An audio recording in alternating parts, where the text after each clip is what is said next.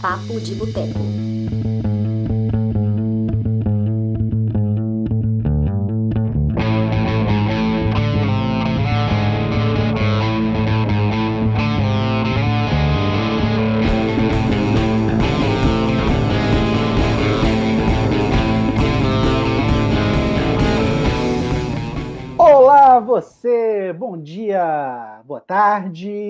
Boa noite. Meu nome é Túlio Dias, sou escritor, cofundador do Cinema de Boteco e essa é a edição de número 134 do Papo de Boteco, o nosso podcast semanal, toda quarta-feira, ao vivaço aqui, 8 horas da noite. E também vai para o Spotify.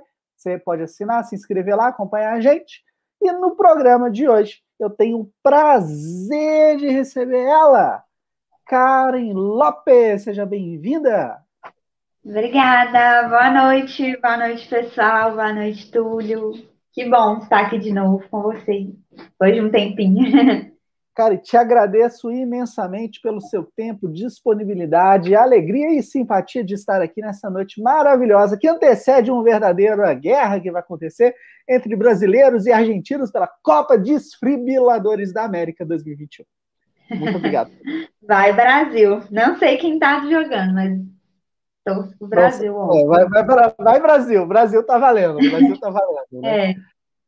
Karen, hoje a gente vai falar sobre os melhores filmes de 2021 até o presente momento.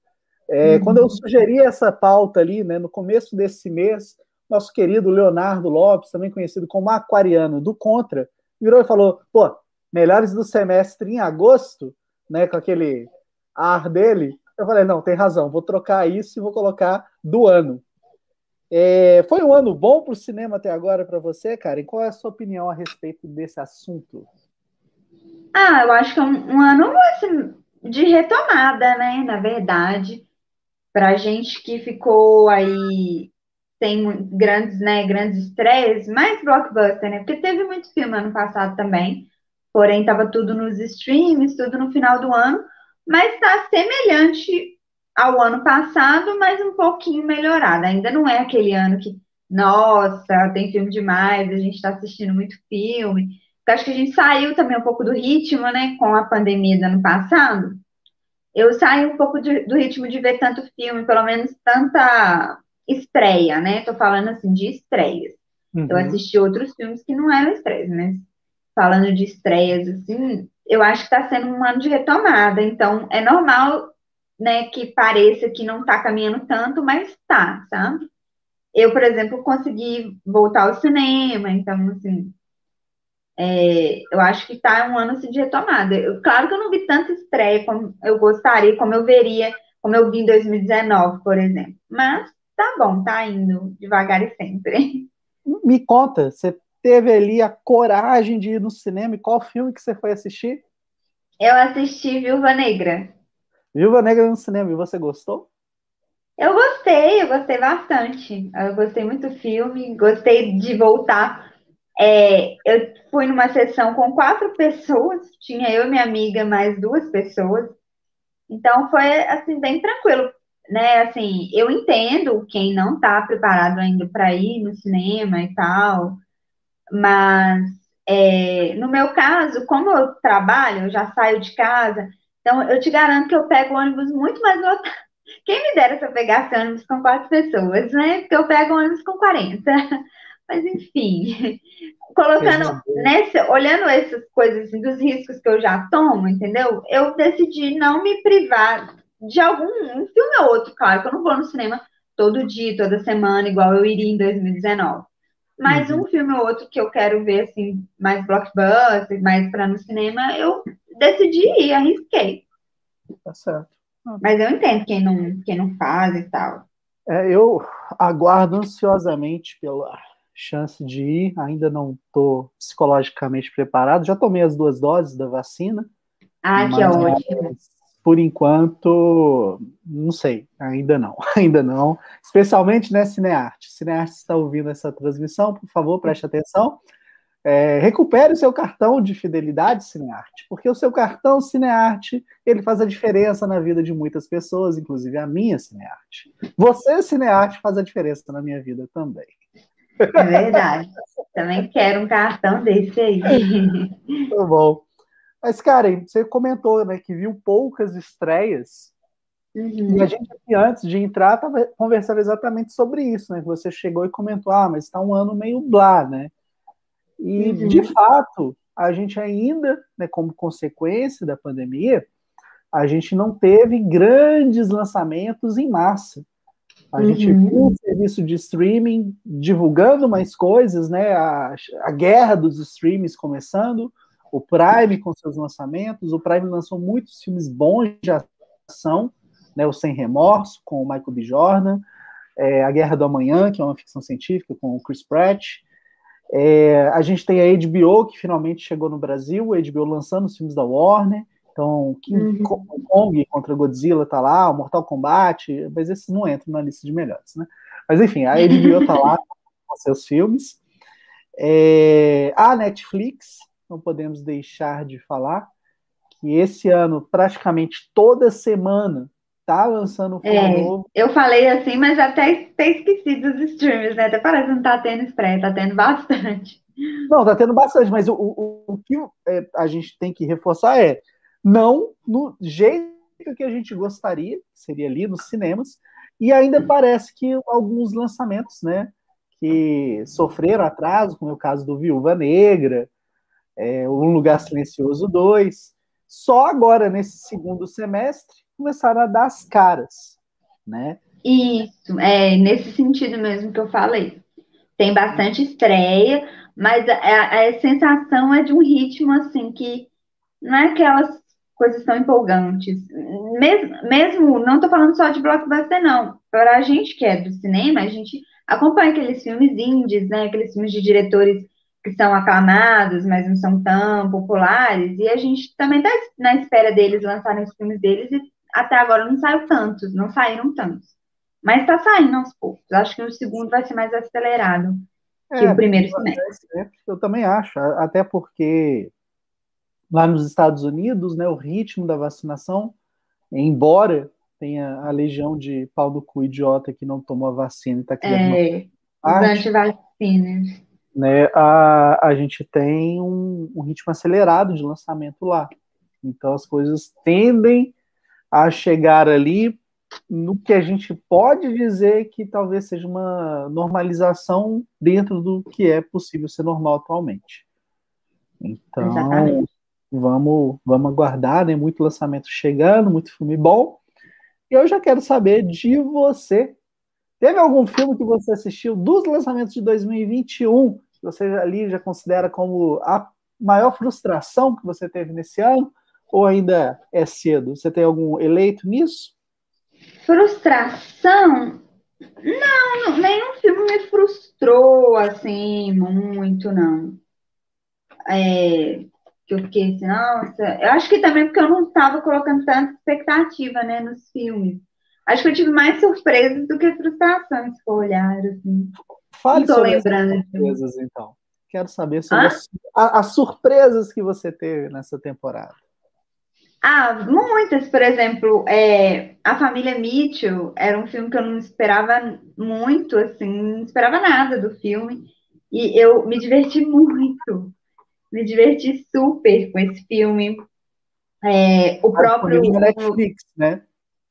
Isso, uma estreia da Netflix. Então, assim. É, te, teve um filme, assim, não coloquei, não é nos melhores, não, mas é um filme legalzinho, assim, de entretenimento, que é o Amor e Monstros também, nessa pegada de estresse da Netflix, que é legal, foi bem legalzinho, assim, de ver. Eu acho que eu não tive, assim, nenhuma decepção grande, não. pelo menos eu não estou lembrando. Tiveram os filmes do Oscar, né, que foram indicados ao Oscar, que eu simplesmente amei. Meu pai, por exemplo, que eu gostei muito mesmo. Eu acho que é, foi a, a, perfeita adaptação né, do teatro para o cinema. Eu acho que o diretor entendeu muito de linguagem cinematográfica e adaptou bem esse filme para o cinema. Fora a atuação do Anthony Hopkins, né? A atuação dele é um negócio de outro universo. É, na minha visão, eu acho que é a melhor atuação, assim, ponto, sabe? A melhor atuação de, de 2020, assim, do Oscar. Pegar mulheres, homens, todo mundo que estava concorrendo, uhum. ele fez a melhor atuação para mim do, do, do Oscar 2020 e, e, foi a melhor atuação de 2020. É impressionante. É, ele destruiu, ele destruiu. Que, aquele filme é maravilhoso. Definitivamente muito bom mesmo. É, Karen, a uhum. gente conversou, né? Eu coloquei um filme na lista aqui que a gente vai discutir daqui a pouquinho, pensando, né? Não, vai ser bom que eu vou discutir com a Karen. A Karen falou que não gostou. Aí você me disse e uou, mudou de ideia. Cruella, longa, né, live action do, da vilã, dos Dálmatas lá, é, ganhou essa releitura com a Emma Stone no papel principal. E eu fiquei encantado. Travou. O Túlio travou aí para vocês, gente? Eu tô te ouvindo. Sério que eu travei? Ah, tá. Não, para mim você trava um pouco, mas só um pouco só. Para quem a galera aí, cara, a Karen né, no meu aniversário, ela fez uma homenagem super especial ela pegou uma série de vídeos em que eu travo. Aí eu chamo ela para participar. A primeira vez que ela participa, depois disso eu travo. Puta merda, que é difícil a vida. Difícil Travou sua voz, a Letícia falou, mas já voltou já. Beleza. É, mas então, é, Cruella, vamos entrar aqui em Cruella, assim, eu acho que é, o que aconteceu? Eu assisti Cruella, né, duas vezes já. Assisti uma vez sozinha e depois eu assisti com amigos e tal, assim, com pessoa, não, não junto, né? Assisti porque outra pessoa assistiu também. E o que me fez, o que fez crescer, assim, porque eu demorei um tempo para assistir a primeira vez, aí demorei um, um, um, quase um mês, aí eu fui ver a segunda vez. E nesse período, nesse intervalo, eu já tinha assistido alguns vídeos de análise que eu sou dessas viciadas em análises do YouTube, nesses vídeos, sabe, de análise. Eu fico assistindo direto assim no YouTube. Aí, é, eu consegui ver o filme com outra, outras perspectivas de outras pessoas. E isso me ajudou a, a, a, melhorar. Eu ainda, o que me incomoda em Cruella ainda continua me incomodando. Mas, e, por exemplo, uma coisa que eu não tinha entendido muito era o que a personagem, será que a personagem tinha propósito ou não? E aí eu consegui ver que tinha, porque quando eu vi a primeira vez, eu falei assim, gente, mas para onde ela tá indo, onde que ela quer chegar, e, e assim, é... né, tipo assim, pra que um filme da Cruella se a Cruella é... Pra que desconstruir a Cruella, sabe? Eu acho que o Cruella é uma, cru... é aquele, aquela fórmula da Disney de desconstruir vilãs. Então, e às vezes isso me incomoda, porque às vezes eu quero ver um vilão só mal mesmo, quero ver um vilão malvado mesmo, quero a maldade no vilão, quero entender, talvez eu não quero, não é que eu não quero entender porque ele é mal, eu quero entender porque que ele é mal, mas eu não quero que ele deixe de ser mal, entendeu? Mais ou menos Entendi. isso. E eu, às vezes a Disney faz muito isso com seus vilões, como foi o caso de Malévola.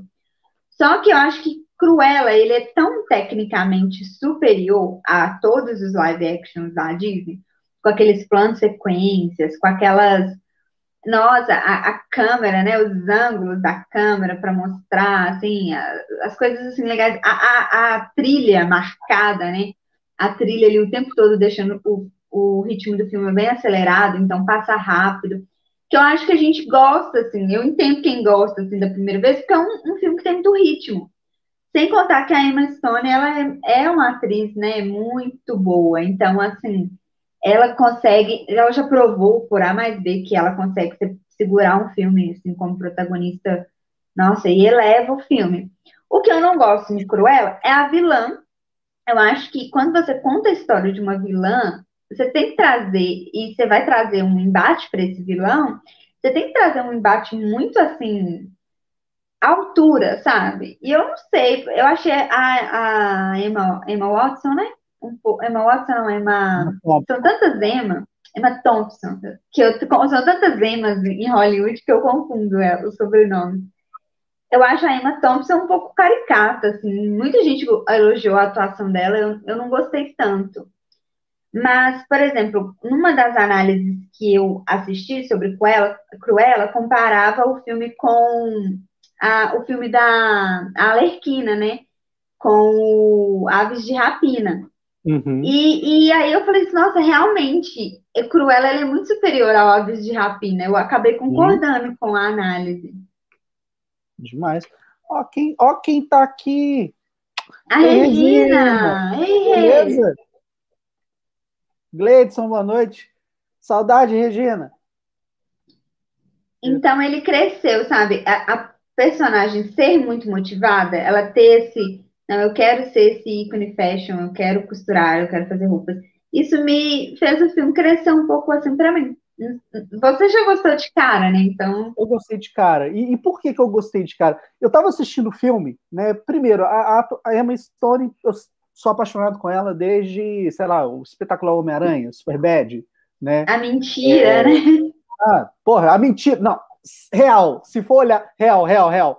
O filme que, eu me apaixonei por ela foi A Mentira. É, o Superbad acho que é anterior, então foi o Superbad, mas foi com A Mentira, que é um puta filmaço. É. E assim, caralho. É uma ótima adaptação. A Mentira e Zumbilândia, eu me apaixonei por ela. Eu, real, real. eu sou muito fã de Zumbilândia, então eu acompanho ela desde essa época, eu também sou bem fã dela.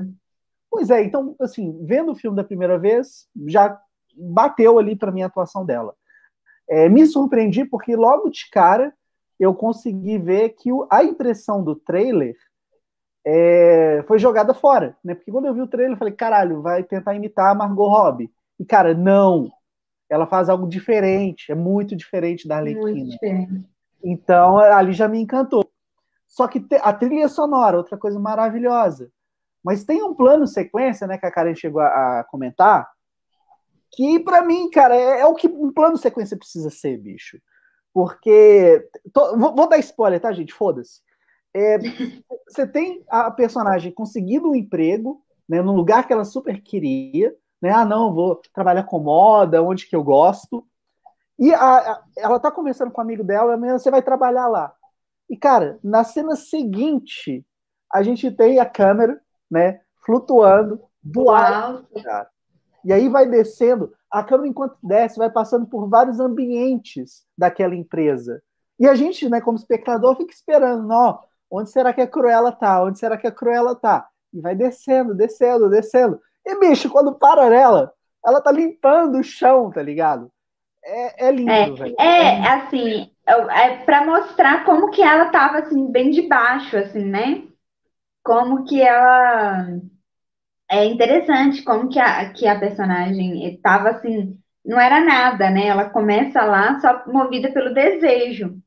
E, e diferente do filme da, da Aves de Rapina, porque a Alerquina ela fica andando de um lado para o outro e ela não, não é ela que motiva as ações dela. Quem motiva as ações dela são outras pessoas. E já na, na Cruella, é a personagem, é a Cruella, antes Stella, agora Cruella, que, que bola tudo. Os planos saem dela, as ideias saem dela, ela manda nas pessoas, quem ela tem que mandar. Então, isso, talvez no, no primeiro momento eu não tinha entendido, não tinha sacado muito isso. E depois que eu saquei, eu falei, não, legal, legal, legal isso, eu gostei e tal.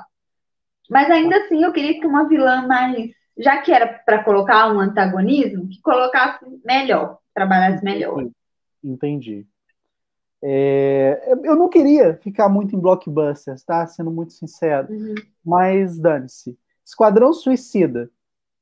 Qual a Esquadrão sua... Suicida. Qual a sua opinião sobre esse que, sinceramente, estava ali, estava entre os, é, os dez mais da minha lista? Só que eu fui pensando, pensando nele, cara, ele tá abaixo do meu pai, que é meu favorito do ano.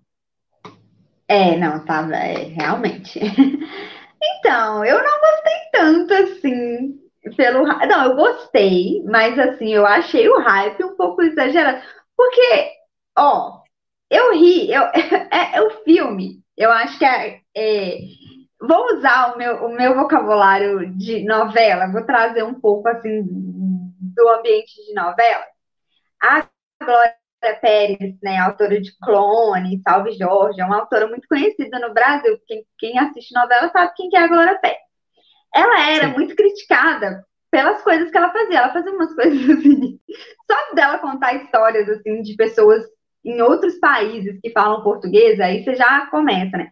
E ela era criticada, assim, por umas cenas, umas personagens que não tem nada a ver, pessoa matando a outra com seringa dentro do elevador, sabe? Uns, uns assim meio doidos. E quando ela, e ela respondeu falando assim que é preciso saber voar. E quando eu, te, quando eu terminei de assistir o Esquadrão Suicida, eu lembrei na hora assim da Glória Pérez, que eu pensei assim, ou você embarca ou você não embarca, entendeu? Porque ele é muito doido. é um filme muito doido. Só que ao mesmo tempo tem uns trem tão bobo, assim, que eu fico assim, gente, isso tá acontecendo mesmo? Tipo, eu achei meio bobo em alguns momentos, assim, mas eu acho que, assim, sabendo do James Gunn, conhecendo o estilo do diretor, acho que você tem que embarcar, sabe? Se você embarca, você vai se divertir muito. Mas se você fica pensando demais, igual às vezes eu pensava, assim, eu falava, ai meu Deus, trem, vou ver esse, que vilão é esse? Ah, não acredito que esse é o, é o vilão, tipo, e aquele final, da maneira como o vilão. Ah, não. O Você vilão, a maneira como ele se comunicou. Ah, não, aquela estrela lá. Eu falei, ai, meu Deus do céu.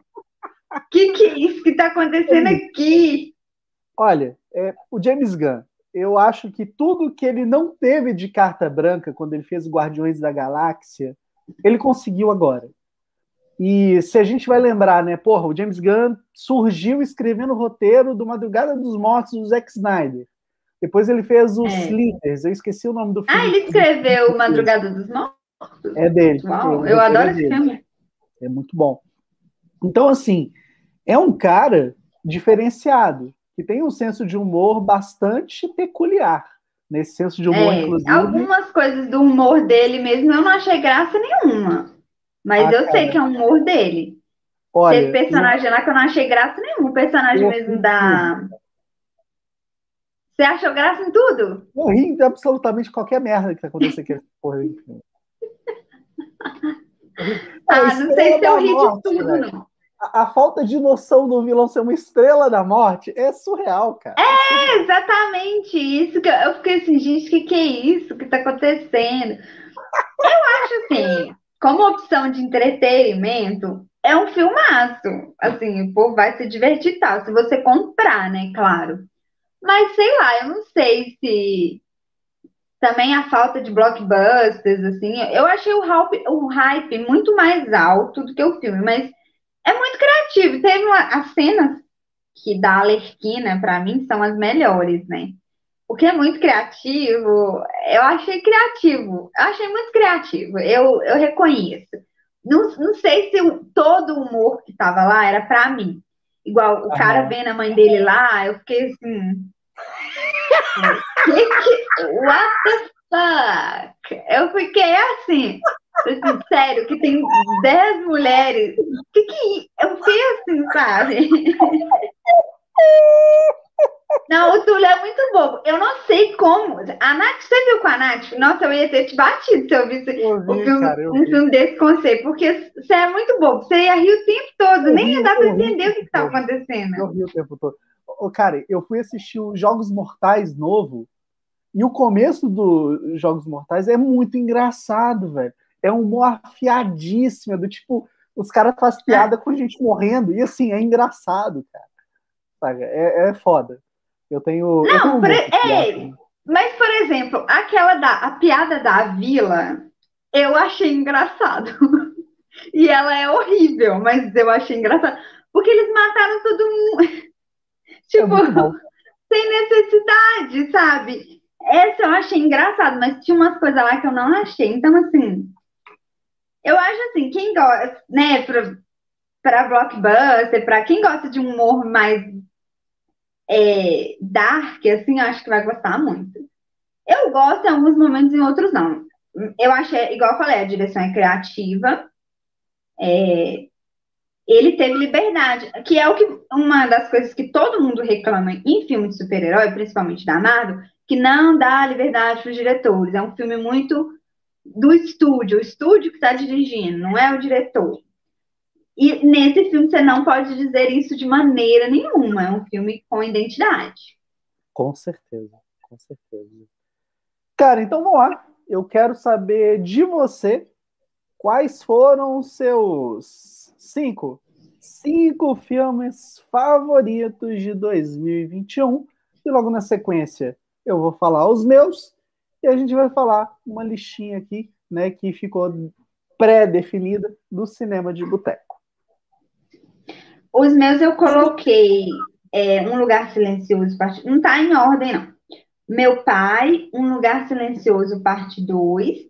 A Família Mitchell e a Revolta das Máquinas. É, Covades Aida, que é um filme que concorreu ao Oscar de melhor filme internacional, é, Viúva Negra e deixa eu ver, eu coloquei Cruella?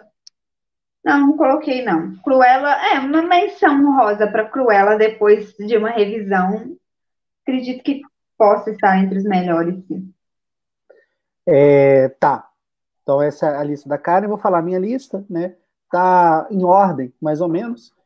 Em quinto lugar, o Cruella, porque né, a gente já falou né, pouco dele aqui.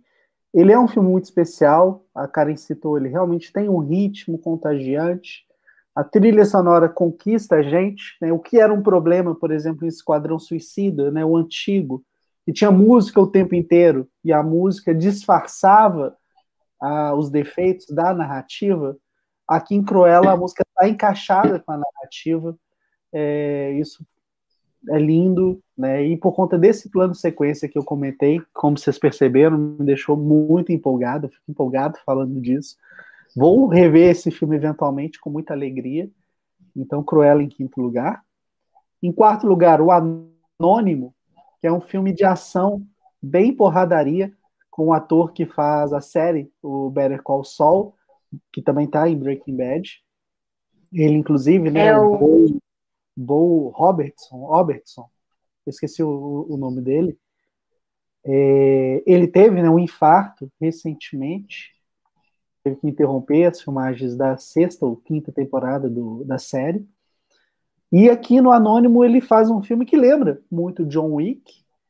É um filme de ação incrível. Tá? Se você gosta do gênero de ação, a gente teve em 2021 ainda o Sem Remorso, que eu citei no começo do programa, com o Michael B. Jordan, filmaço, tá? É, o Fúria Incontrolável também é um, apesar de não ser um filme de ação, é um filme que tem muitas cenas de ação, afinal de contas, o filme fala de perseguição de carro, mas é um suspense, né, um terror. É, mas o Anônimo tá ali, né, entre os grandes destaques aí desse gênero. E é curioso falar do Anônimo, porque em terceiro lugar eu coloquei o Pig, que é um filme estrelado pelo Nicolas Cage, que conta a história de um cara que tem a porca dele sequestrada. E na hora que a gente junta as coisas, né? Nicolas Cage. John Wick com porco. Exatamente. A gente pensa que é um John Wick com porco. E, cara, é até spoiler, desculpa né, falar isso, mas nada a ver. Você senta para ver o Pig e você descobre uma outra coisa que a gente não está preparado, sinceramente. Filmaço. É, Vou assistir. Veja, veja, acho que você vai gostar muito. E ouça a música, cara. Eu não vou dar spoilers, não, eu... mas assim, só me fez gostar mais de um cara que eu gosto muito. Mas enfim. Esquadrão Suicida, em segundo lugar, porque foi um filme que cresceu muito. É, eu gosto de falar, né? Filme bom é aquele que acaba e você fica pensando nele. O Esquadrão Suicida é um exemplo disso. Eu terminei... Comigo aconteceu com O Lugar Silencioso, parte 2. Eu ah, achei, eu queria que ele, eu queria mais do filme. Eu queria, é eu achei ele rápido demais. Eu falei, nossa, eu gostei tanto, queria que o filme demorasse mais um pouco para acabar. É isso. E, e, O Lugar Silencioso 2, né? Acho que vale uma menção honrosa aqui nessa lista. É um filmaço, né? A gente pode até falar um pouquinho dele daqui a pouquinho. É, uhum. então, Esquadrão Suicida tá ali, é, cresceu muito para mim. E, em primeiro, meu pai, porque tecnicamente a gente tem a atuação do Anthony Hopkins, que é, é um negócio que prende a gente, é o mais fácil de prender, né? Quando a gente assiste um filme, sempre a atuação, mas a gente tem outras partes técnicas que a gente fala da direção de arte, a gente fala da fotografia, a gente fala da montagem, é, especialmente ali nos minutos montagem, finais. Montagem, principalmente. A, a, nos minutos finais do filme, quando um lugar se torna o outro. E essa transformação, por causa do vazio, é de um impacto, cara. É, é, é tipo um murro na gente. Então, assim, é um filme muito forte. Muito forte. É. Você chorar bastante. Exatamente. Emocionante. E a monta... é muito bom, é muito difícil, né? É, a gente ver filmes com a perspectiva mesmo, como se você estivesse lá dentro, né? Como se você estivesse sentindo o que o protagonista está sentindo. Isso é algo muito difícil, são raros os filmes que conseguem fazer isso, né? A gente pode depois até pensar num, num temática assim para trazer esses filmes que que você faz parte também da história, né? Seja pela parte do roteiro. Oi? Seria, seria isso? Filmes imersivos? É, eu achei bem imersivo, assim, sabe? E, só que você não sabe que você tá dentro. Só quando muda, né? Nessa parte aí que você falou, quando muda no lugar, você fala. Ah! Aí você fica assim, ah! meu Deus, é assim que uma pessoa com demência se sente? Você fica assim, em alguns momentos, ah, eu tô confuso. Por que eu tô confusa? É porque é que você tá confuso mesmo. Então, é, eu adorei, assim. Eu acho que tudo funciona bastante nesse filme. Show, show. É, Karen, é, a gente não comentou aqui né, nas listas de nenhum filme nacional e documentários. É, você assistiu Alvorada? Não, não assisti esse documentário. Eu não estava nem sabendo dele. Eu, eu fui saber quando você colocou na lista, acredita? Passou assim por mim despercebido. O, o Alvorada é dirigido pela Ana Mulhaert e pela Lô. Ai, nossa, esqueci o sobrenome. Esqueci o, nome, o sobrenome dela. É, cara, conta né, os bastidores ali do impeachment da Dilma. É, uhum. Ela junta acompanhando. É um filmaço e outra coisa, né? Necessário para esse momento. Então Sim. ele funciona bem. Não é como, por exemplo, o Democracia em Vertigem, que pode ser um bom filme, mas na hora que a gente pega ali, ele é muito pro, pro lado dela, né? Da, da Pietra. Então, na, nada contra, tá? Que seja. Uhum. Mas é um filme que é, a, a, a Nath me corrigiu ali, eu não, não sei o que ela ouviu, não entendi. Petra, não é Pietra, desculpa. É, o, o, Alvorada não, ele é reto ali. Ele é dentro daquilo, ele não está tomando. Toma partido, obviamente, né? Mas uhum. não da forma como a Petra Costa faz no filme dela, que é muito bom também. Mas o Alvorada, anos luz. E um outro ah, tá, coloquei aqui. Eu vou assistir. É o Agente Duplo, né, que tá, não sei se ainda está disponível no Globoplay, e conta a história de um senhor que vai para uma casa de repouso fazer uma investigação. E aí ele começa a descobrir a realidade dos outros idosos que moram lá. É um filme muito lindo, muito denso, muito pesado e que é. deixa a gente eu, eu... Isso, né? Só fazer uma ressalva, porque assim, é, o agente duplo, eu achei, eu gostei, tá? Eu gostei, mas assim, algumas ressalvas, porque eu achei que o filme começa de um jeito, o objetivo do documentário parece que é um, e no meio, pro final, parece que eles esquecem, tipo, como que o filme começou e focam em outra coisa. Né? Porque assim, começa. Mas por que que rola isso? Documentário, quem faz documentário sempre diz, é um organismo vivo. Você começa com uma ideia. Cara, a ideia que você começou não é a ideia que você vai terminar. E ali a história que eles descobrem é uma história muito melhor que a história que eles se propõem a contar. É, mas aí me faz questionar a veracidade, né? Porque, tipo assim, em alguns momentos ele, ele é o, a pessoa que tá lá. Porque, tipo assim, é muito engraçado. Foi até o Dalenogari que fala e realmente, ele, eu, eu tinha pensado isso, mas eu não estava sabendo articular, que era isso que eu tinha pensado quando eu terminei de ver. Que eu fiquei assim, mas o, o senhorzinho, ele é espião ou ele é o protagonista? Porque, teoricamente, um espião, ele tinha que ser o personagem mais discreto, né? E ele, é ele virou, sei lá, eu não sei, achei meio confuso, assim, não sei. Algumas ressalvas, sabe? Eu, eu, eu acho que ele é bom, assim, te emocionar, te fazer pensar na solidão, que é ficar num asilo, que é chegar naquela idade, né? Isso, essas coisas, sim, ele funciona muito bem. Mas enquanto filme mesmo, pegar para um lado mais coisa, eu, eu tenho essas ressalvas, sabe? Entendi. Recomendo uma revisão, talvez você mude o sentimento, porque o que, que eu senti de você é a, a sensação. Entendi, entendi. É, eu vou fazer uma revisão depois. E quando a gente tem essa expectativa rompida, a gente, de certa forma, fica frustrado, ou não. Eu geralmente. Eu é, não, eu vou. Sempre que alguém vai ver um filme que eu fico meio confusa, eu falo, ah, deixa eu assistir com você, para poder, né? Às vezes muda a minha, minha noção, assim, minha visão do filme. Massa. Regina, se você não viu, eu acho que você deveria assistir. Tá aí o depoimento da Nath, né? Ela falou que amou e chorou demais. Não, eu, também fiquei emocionada, também fiquei, mas assim, né? Tem algumas coisas. É, desses filmes aqui, Karen, qual que você acha que a Regina ia gostar mais? Eu acho que o Agente Duplo, o Luca, né, que a gente acabou não falando. É... Verdade. Minari também, né? Minari, acho que a Regina vai gostar de Minari. A Regina gosta de drama familiar. Exatamente, exatamente. Minari é um drama familiar, assim, muito competente, né? E, e tem a vozinha e, e o, e o menininho lá que, nossa, é incrível. Que, que roubam, né? Eles, os dois roubam a cena, assim, então é bem emocionante também.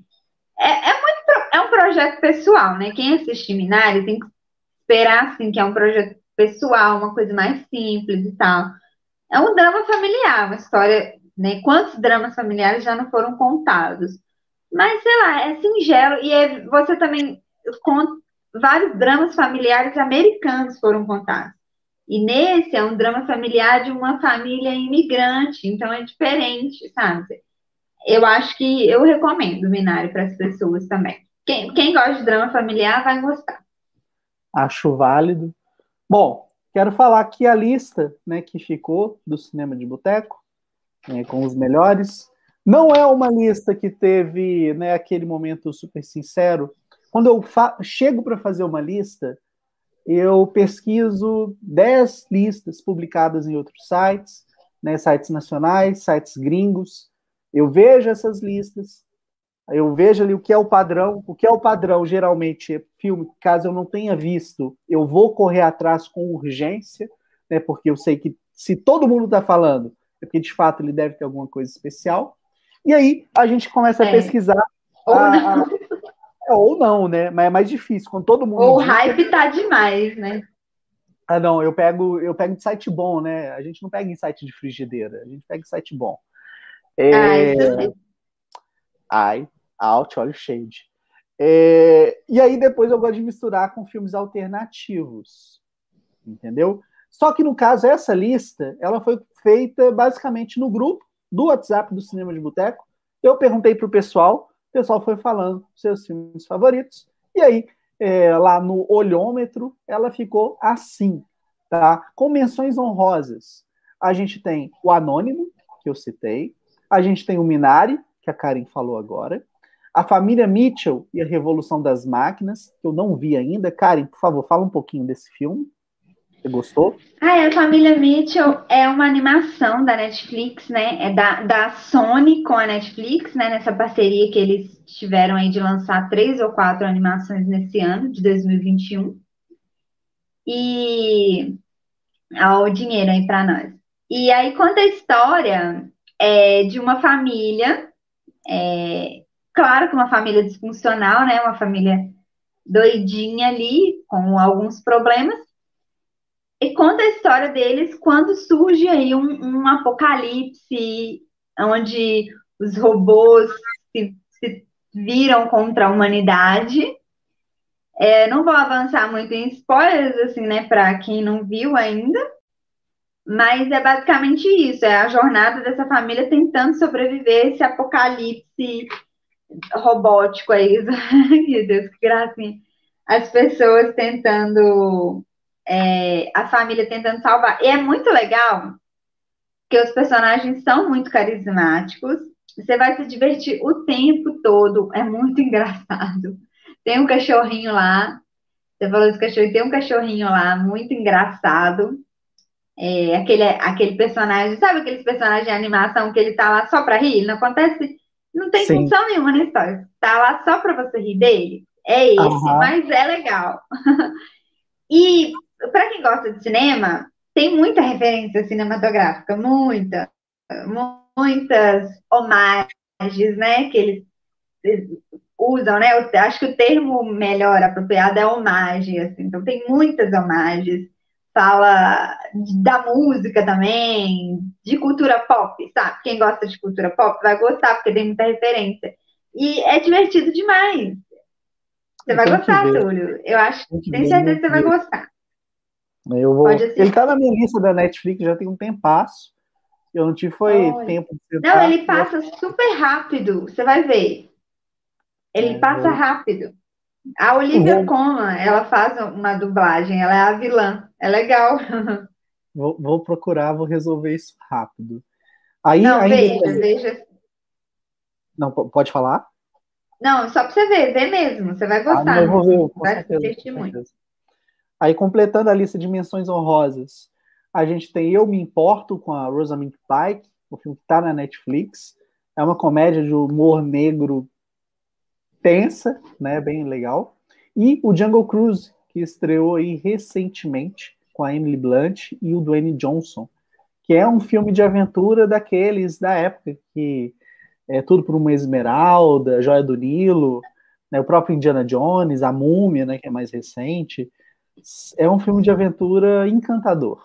É a Disney fazendo o que ela sabe fazer melhor, que é encantar. E tem também, né, cara, não sei se você chegou a assistir, mas tem um personagem não. que é tipo esse cachorro do Família Mitchell.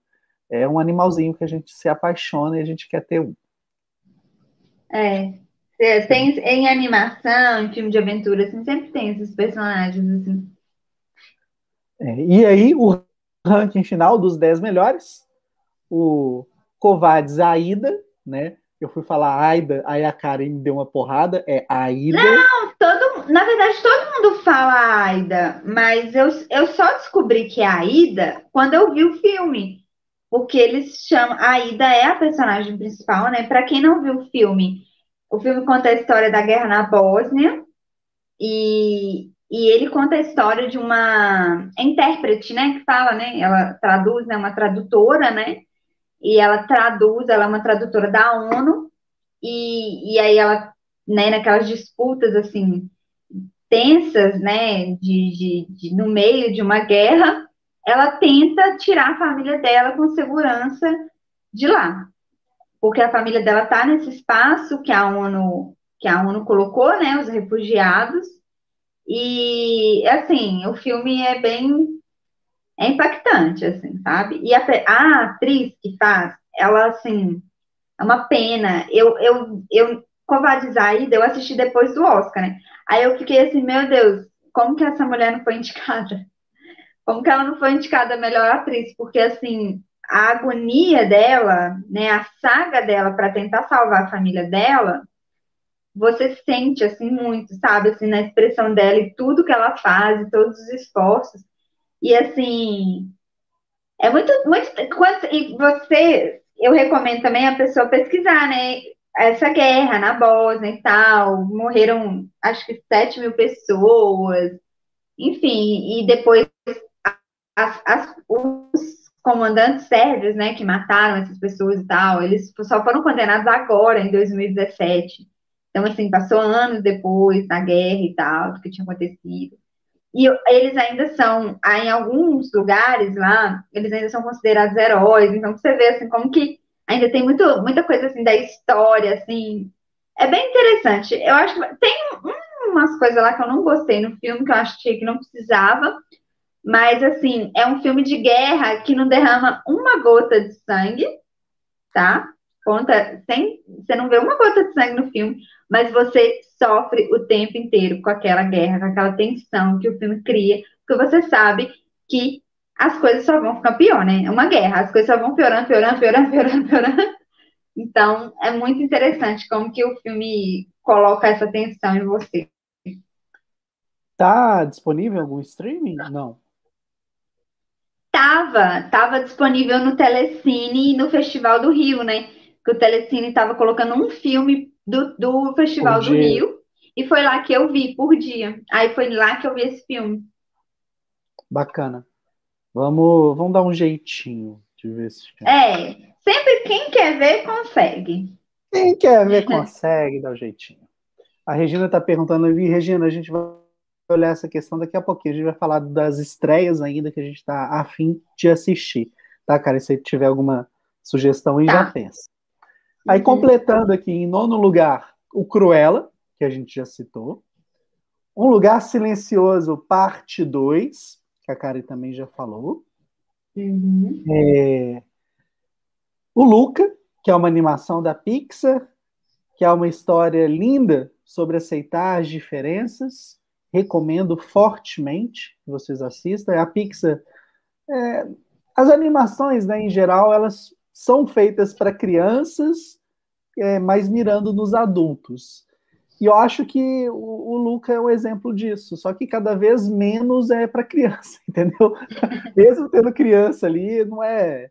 Não vejo assim. Tem toda a essência que vai cativar a molecada, as cores vivas, né, os personagens carismáticos, o humor, mas a essência da história ela bate muito para gente sobre aceitar ali as diferenças. Bela Vingança, filmaço. Quer falar um pouquinho dele? Ah, o Bela Vingança, a gente tem um, um, um podcast, né, que a gente gravou, eu, Inteirinho. os Marcelos e você. Eu recomendo que o pessoal confira esse dia que a gente falou. No, o Bela Vingança eu não amei tanto assim quanto os meus companheiros, né? Eu era aquela do contra, porque eu, o meu caso foi um alinhamento de expectativas, né? Que eu esperava um filme e recebi outro, mas o filme é muito bom, a atuação sensacional da Kelly Mulligan e tal. Eu vou revê-lo, ver se ele cresce para mim. Acho que minha mãe ainda não assistiu, vou ver com ela, assim. Ela gosta desses filmes, assim. Eu vou Ó, eu vou nosso rever. Querido, nosso querido Marcelo Seabra chegou, chegou nos momentos dos finalmente. Você acha que compensa deixar ele entrar um pouquinho só para ele falar o top 5 dele? Deixa, uai. Cara, então eu vou te pedir a gentileza de você mandar o link para ele enquanto eu continuo falando o top aqui. Você pode fazer Sim. isso? Você tem claro, fácil? vou mandar para ele aqui agora. Beleza.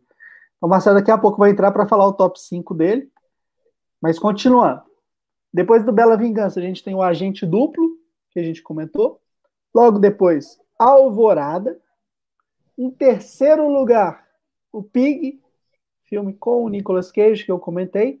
Em segundo, ficou Esquadrão Suicida.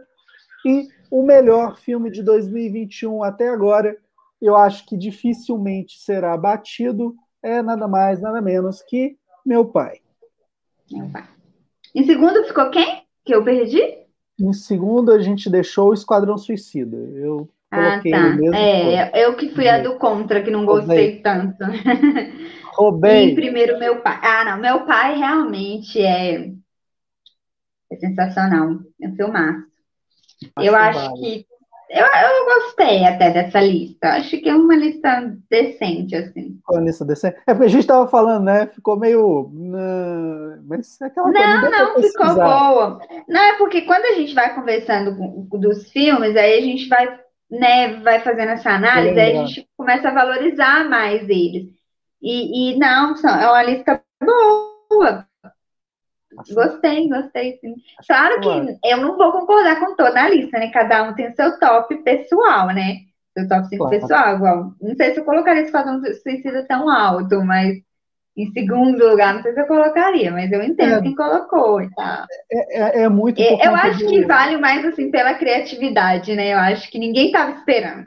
Eu acho que as pessoas não esperavam que o filme fosse doido daquele jeito. Apesar de muito mesmo. bobo em alguns momentos.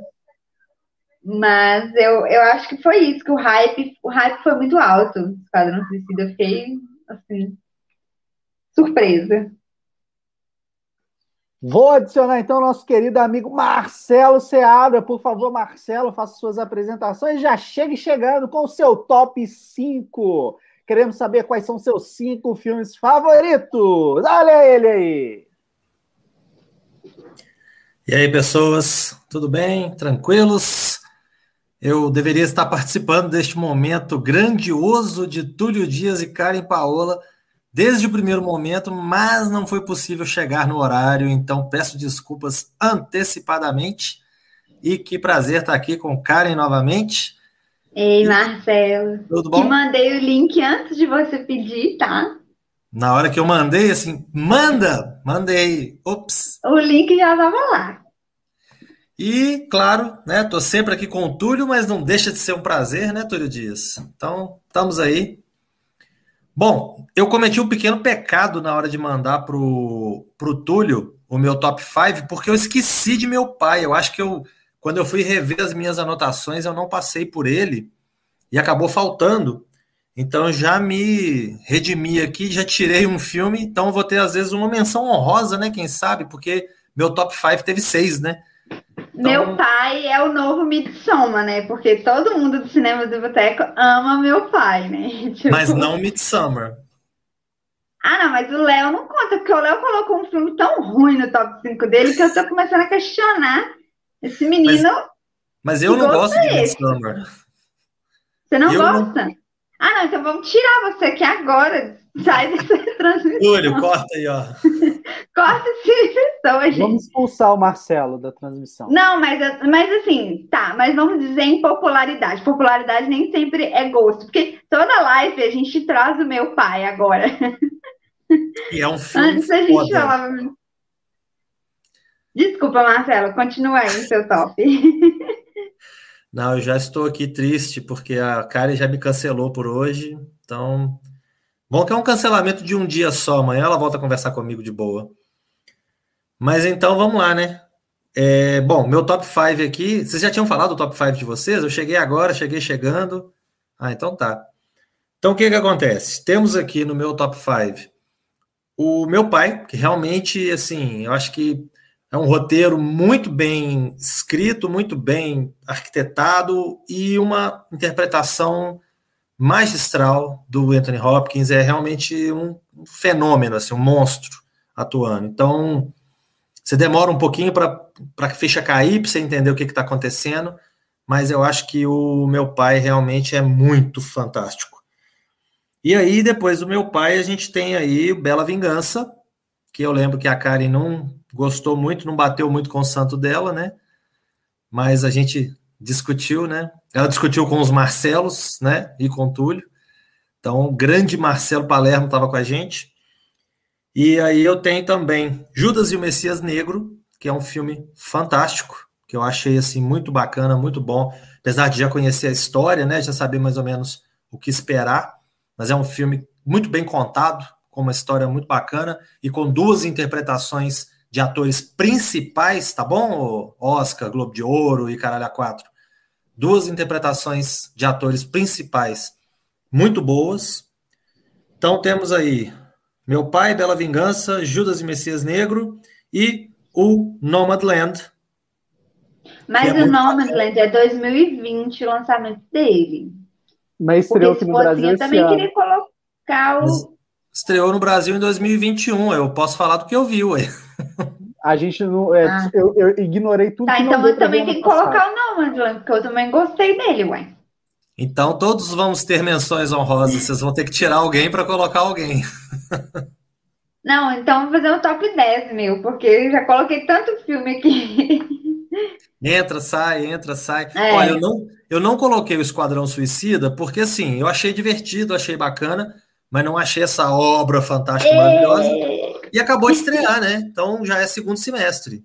Então, quem sabe num top 10 do ano, pode ficar em décimo, né? Às vezes, quem ah, sabe. O, o Marcelo, Ou invenção honrosa. Eu tomei a carcada do Léo. O Léo falou, pô, não vai fazer melhores do, do semestre em agosto? Aí eu troquei, não é mais melhores do semestre, é melhores do ano até agora.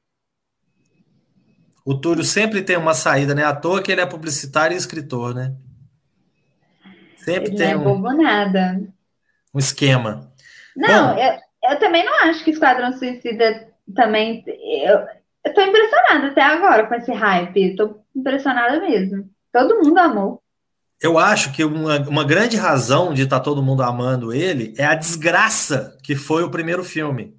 Aquela. Acho que se eu falar o que eu quero falar aqui, o YouTube derruba a gente. Mas vocês entenderam o espírito da coisa, né? Tipo, eu assisti o filme é, ao lado da Larissa Padrão. Qualquer, ela falou que eu passei o filme inteiro assim. Tivesse, qualquer melhorada que tivesse do, do primeiro, né? Tanto é que eles fizeram questão de, de destruir, tipo, o primeiro, né? Já começa assim. Vamos destruir o que o primeiro trouxe, mesmo que seja de bom, mas vamos destruir. E eu acho que isso também contribui mesmo, né? Quando você pega um filme tão horrível e traz outro tão bom. Tão bom, sim, bom, né? Qualquer pessoa que for falar a respeito do Esquadrão Suicida de 2016, eu vou ficar balançando a cabeça o tempo todo, porque não existe outra reação possível, não dá. Claro que ah, você está sendo bobo nesse momento, porque você está falando de um filme vencedor do Oscar. Eu fui a única pessoa do bolão que acertou essa categoria. Uau! Você está errado, assim como o Oscar.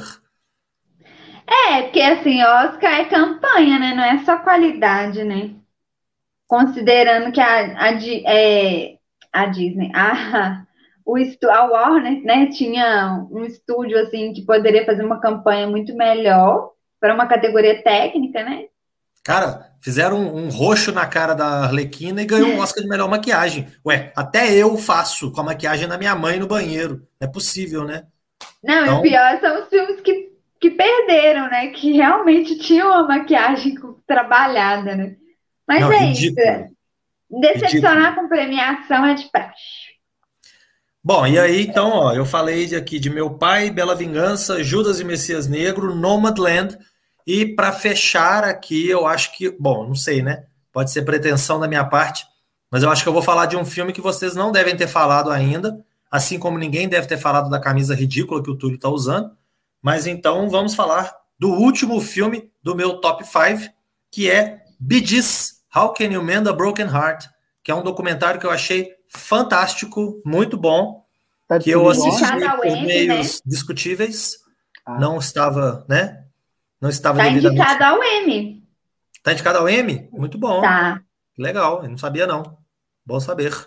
E indicado ao M. Eu achei assim, óbvio que os personagens são fantásticos, né, carismáticos e tem todas as características que você espera de, né, protagonistas mesmo de um documentário, mas a história é muito bem contada, a história é muito bem amarrada, você entende, num período ali de duas horas, você entende a vida dos caras, que eu acho que assim, é um feito fantástico você conseguir contar em duas horas, linear, a vida dos caras, com os altos e baixos que eles viveram, com um momento que muitas vezes as pessoas não colocam, né, não deixam de lado, que é o momento em que eles abraçaram a questão da disco music, e depois eles foram muito criticados, e aí eles caíram no ostracismo, que eles começaram a compor música para outros artistas, porque eles mesmos já não conseguiam ter show e apresentar e tal.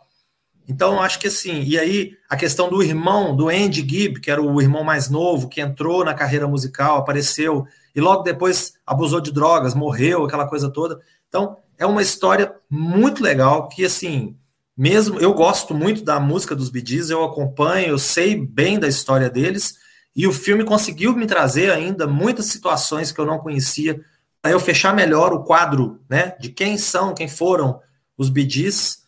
Então eu acho que o documentário realmente é muito interessante e é uma coisa que eu sempre tá falo. disponível aonde, Marcelo? Não, não tá. Não ah, tá. tá. Na Bahia, na Bahia do Pirata. Tá Está disponível. É incrível, né? Como sempre, documentários de artistas, né, da música, é, são excepcionais. A gente tem o Procurando Sugar Man, ganhou um Oscar. Espetacular. O Charge of Hack, que era sobre o Kurt Cobain, o Amy. É, tem muito documento. O, o Mystify, né, do Michael Hutchins. Muito bom, Michael então, Hutchins. Tem muita coisa boa. Obrigado pela dica. Vou atrás desse. Eu ia. Eu também. Eu fiquei interessado. mas eu fiquei mais interessado nesse aí, então ele vai ter prioridade na minha lista. E aqui, e aí tem a menção honrosa, que no meu top 5 original ele estava em último, e aí ele caiu porque o meu pai chegou chegando, né? O último seria o, o Refúgio, que está disponível no Amazon Prime, que é com o aquele rapazinho bonitão lá, Jude Law. E a Vera e a Carrie, Esqueci o nome da moça, Carrie. Ah, não, não, é, é Carrie Coon, não é a Vera Formiga, não. É Carrie Coon. Cara, esse filme é muito bom, muito bom. Carrie Coon e o Jude Law, os dois em personagens fantásticos, os dois em interpretações fantásticas, e o Jude Law, não vou entrar em detalhes, não vou dar spoiler, ao contrário do meu colega, né, Túlio Dias, que anunciou que ia dar spoiler, teve gente saindo correndo aí. Não né, é? Já, já, tive denúncias, já tive denúncias. É, a série denunciou. Mas o Refúgio, ele é um filme sobre um tipo que a gente encontra facilmente na sociedade, que é aquele cara carismático, sedutor, que chega, conversa, envolve todo mundo na conversa, mas ele não passa de uma folha de papel, tão raso quanto. Então, assim, é um tipo muito legal, é um papel muito bem feito pelo Jude Law, é um cara muito. É, parece simples, mas você imagina o trabalho que o ator teve para compor o personagem eu acho que o Jude Law merecia, no mínimo, ter tido uma indicação a um Oscar, alguma coisa desse tipo. Porque é, um, é uma composição muito boa dele, e eu acho que está legalmente disponível aí na Amazon Prime para quem quiser ver. Então, acho realmente muito bacana. Ficamos no hype agora.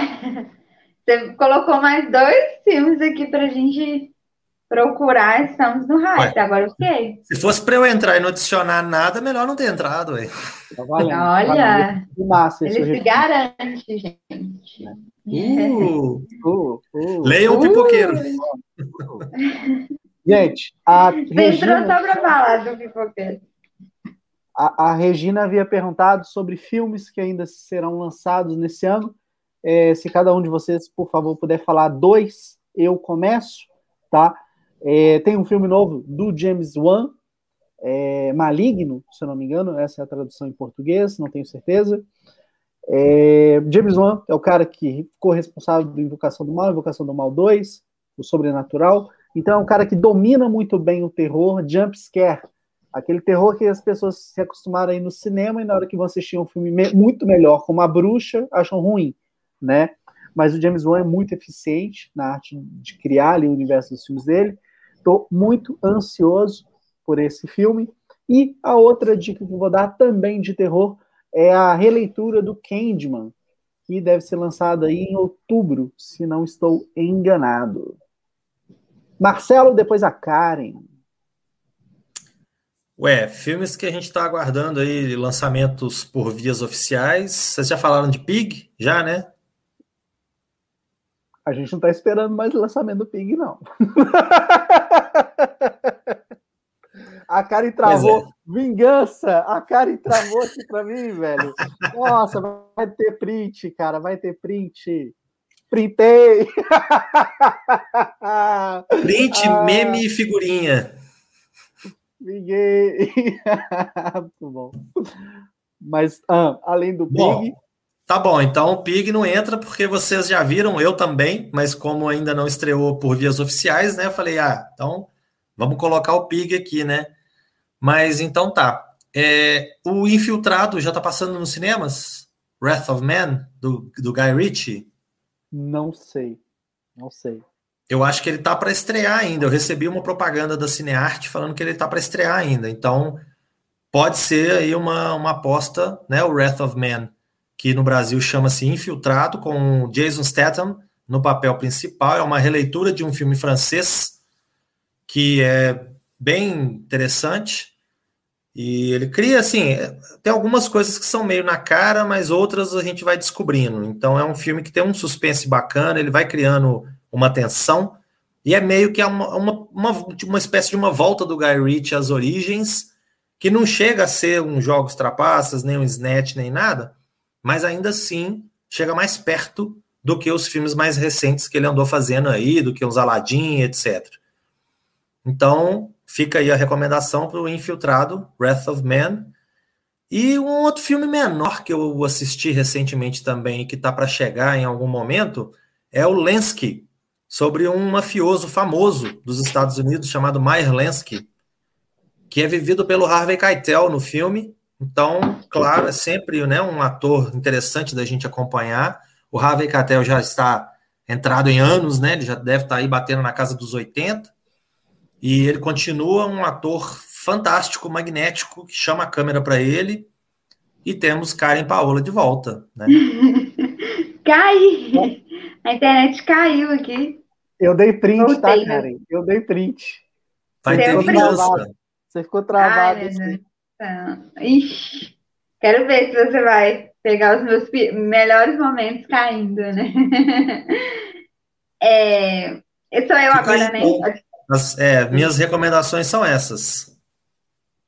Olha, os filmes que eu tô, ansio, que eu tô ansiosa é o filme do Wes Anderson, né?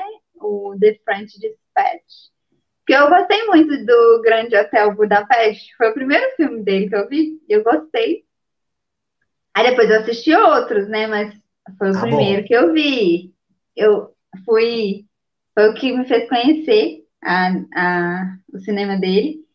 E o outro que eu tô ansiosa é o filme da Meg. Eu esqueci o nome agora, eu tava até procurando, mas a internet caiu mas o filme da Maggie Gyllenhaal, a irmã do Jake Gyllenhaal, que, que ela dirigiu um drama baseado num livro e tal, e a estreia dela na direção. E aí eu quero ver como que ela vai se sair, sabe? Porque tem aí bastante bastante mulheres, né? E atrizes agora se arriscando na direção. E aí eu fiquei no hype pro filme dela. Foi elogiado em. Acho que não sei se vai estrear no Festival de Veneza, ou se estreou, uma coisa assim.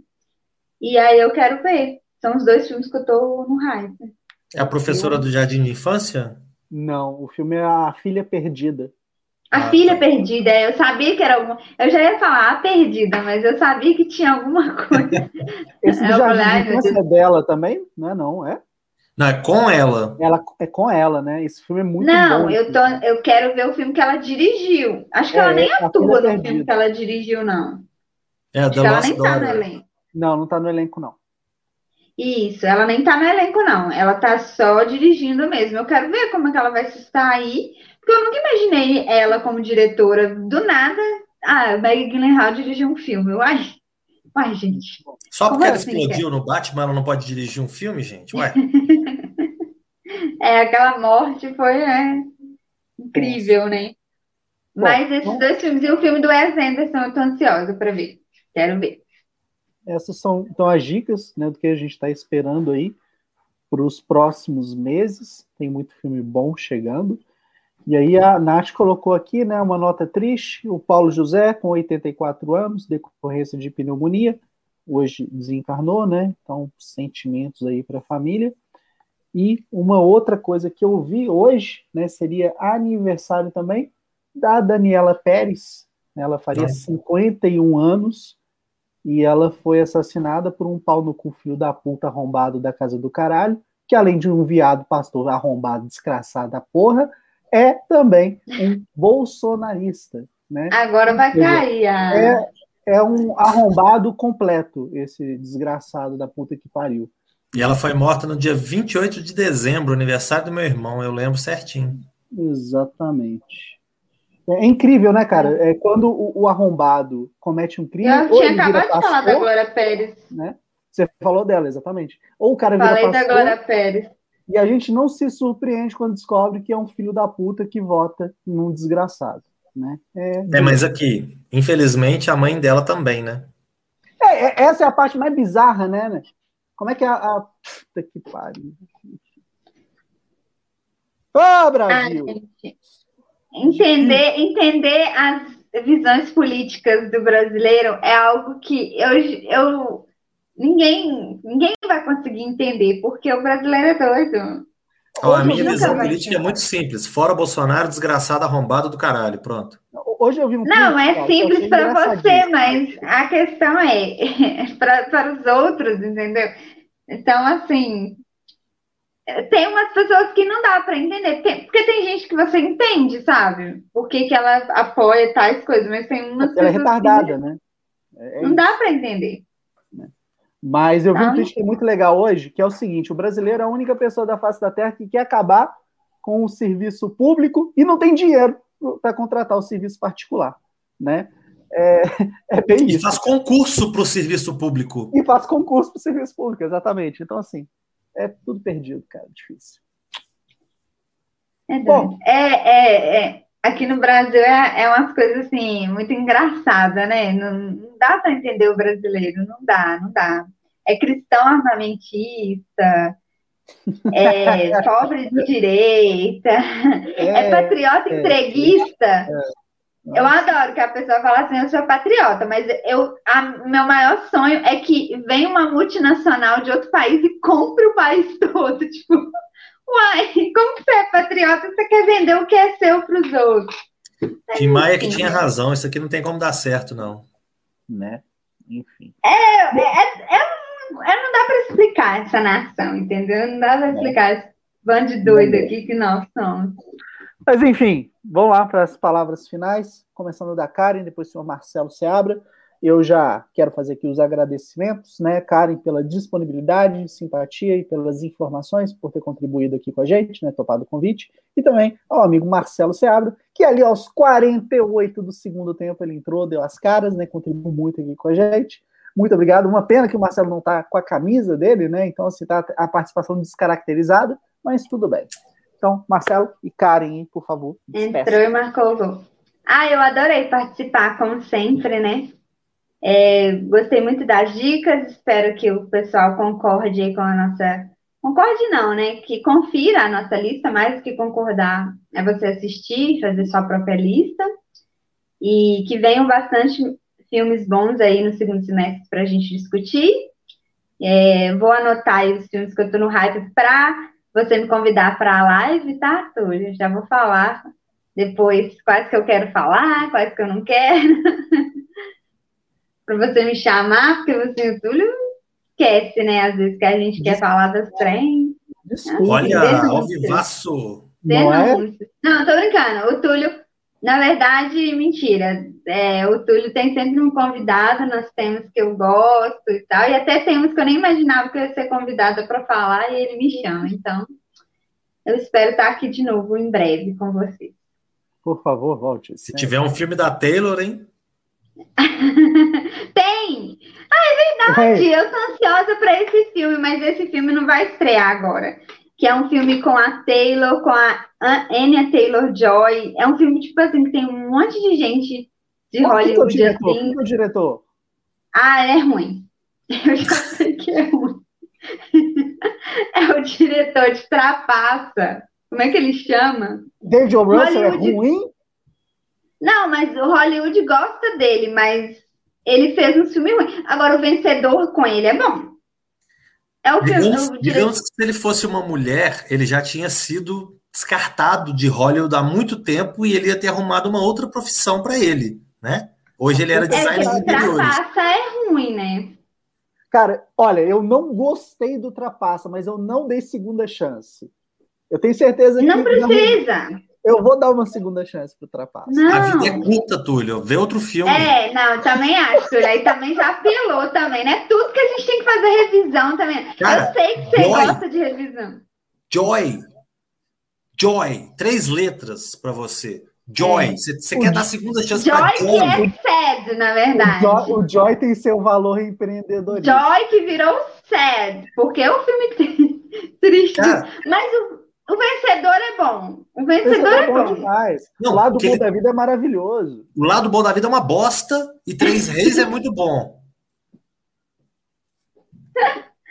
ah, vamos trazer aqui pauta. I, vamos, I Heart Huckabee também é um saco. Vamos discutir então a, a filmografia do. Como é que ele chama? David O. Russell. Vai ser tema de David O. programa. Russell. Mas Hollywood ama ele. Picareta. Hollywood ama ele. Eu, Eu ele entendo por quê. Eu amo também. Eu amo também. Vamos Cara, Pat discutir. a- Jenkins teve uma, uma bola fora, ela foi execrada por 15 anos de Hollywood.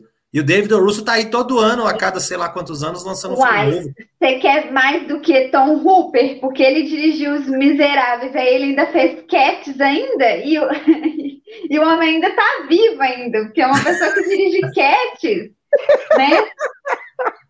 Ou a Taylor. Tá aí. E olha que é com a Taylor, e olha que é com a Taylor, e eu não, não passo pano pra Cats, não. Eu não sei como que a Taylor participou daquele aberração. É a única mancha na carreira da Taylor é Cats. Bom, O peraí, resto é tudo perfeito. ô, Seabra, eu fiquei curioso aqui. Qual foi a mancada que a Pat Jenkins deu? Não sei, eu li isso em algum momento que ela, tipo, ficou execrada, né? Fofoca contada pela metade quase mata a fofoqueira. Oh, meu Deus do céu, agora a gente quer saber. É, não, mas assim, é porque eu olhei aqui, eu lembro que de crédito dela depois do Monster, ela não fez nenhum longa. Aí eu tava pensando, pô, o que que será? Não sabia se tinha acontecido alguma coisa ou não. Né? Até o Eu- Mulher Maravilha.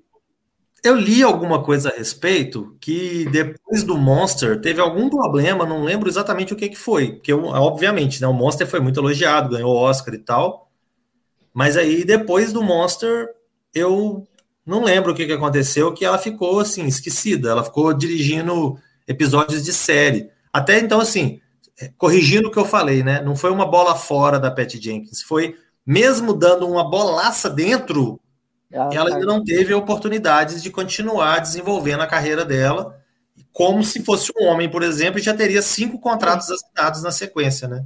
Uhum. Então, A Hollywood deu um Oscar pra Tom Hooper, gente. Tom Hooper não dá, não dá. Difícil. E no, no ano que David Finch estava concorrendo, não é só dar um Oscar pro Tom Hooper, é tirar um Oscar de um bom diretor e dar para um ruim. É isso. Nem Karen fale. sabe o que diz.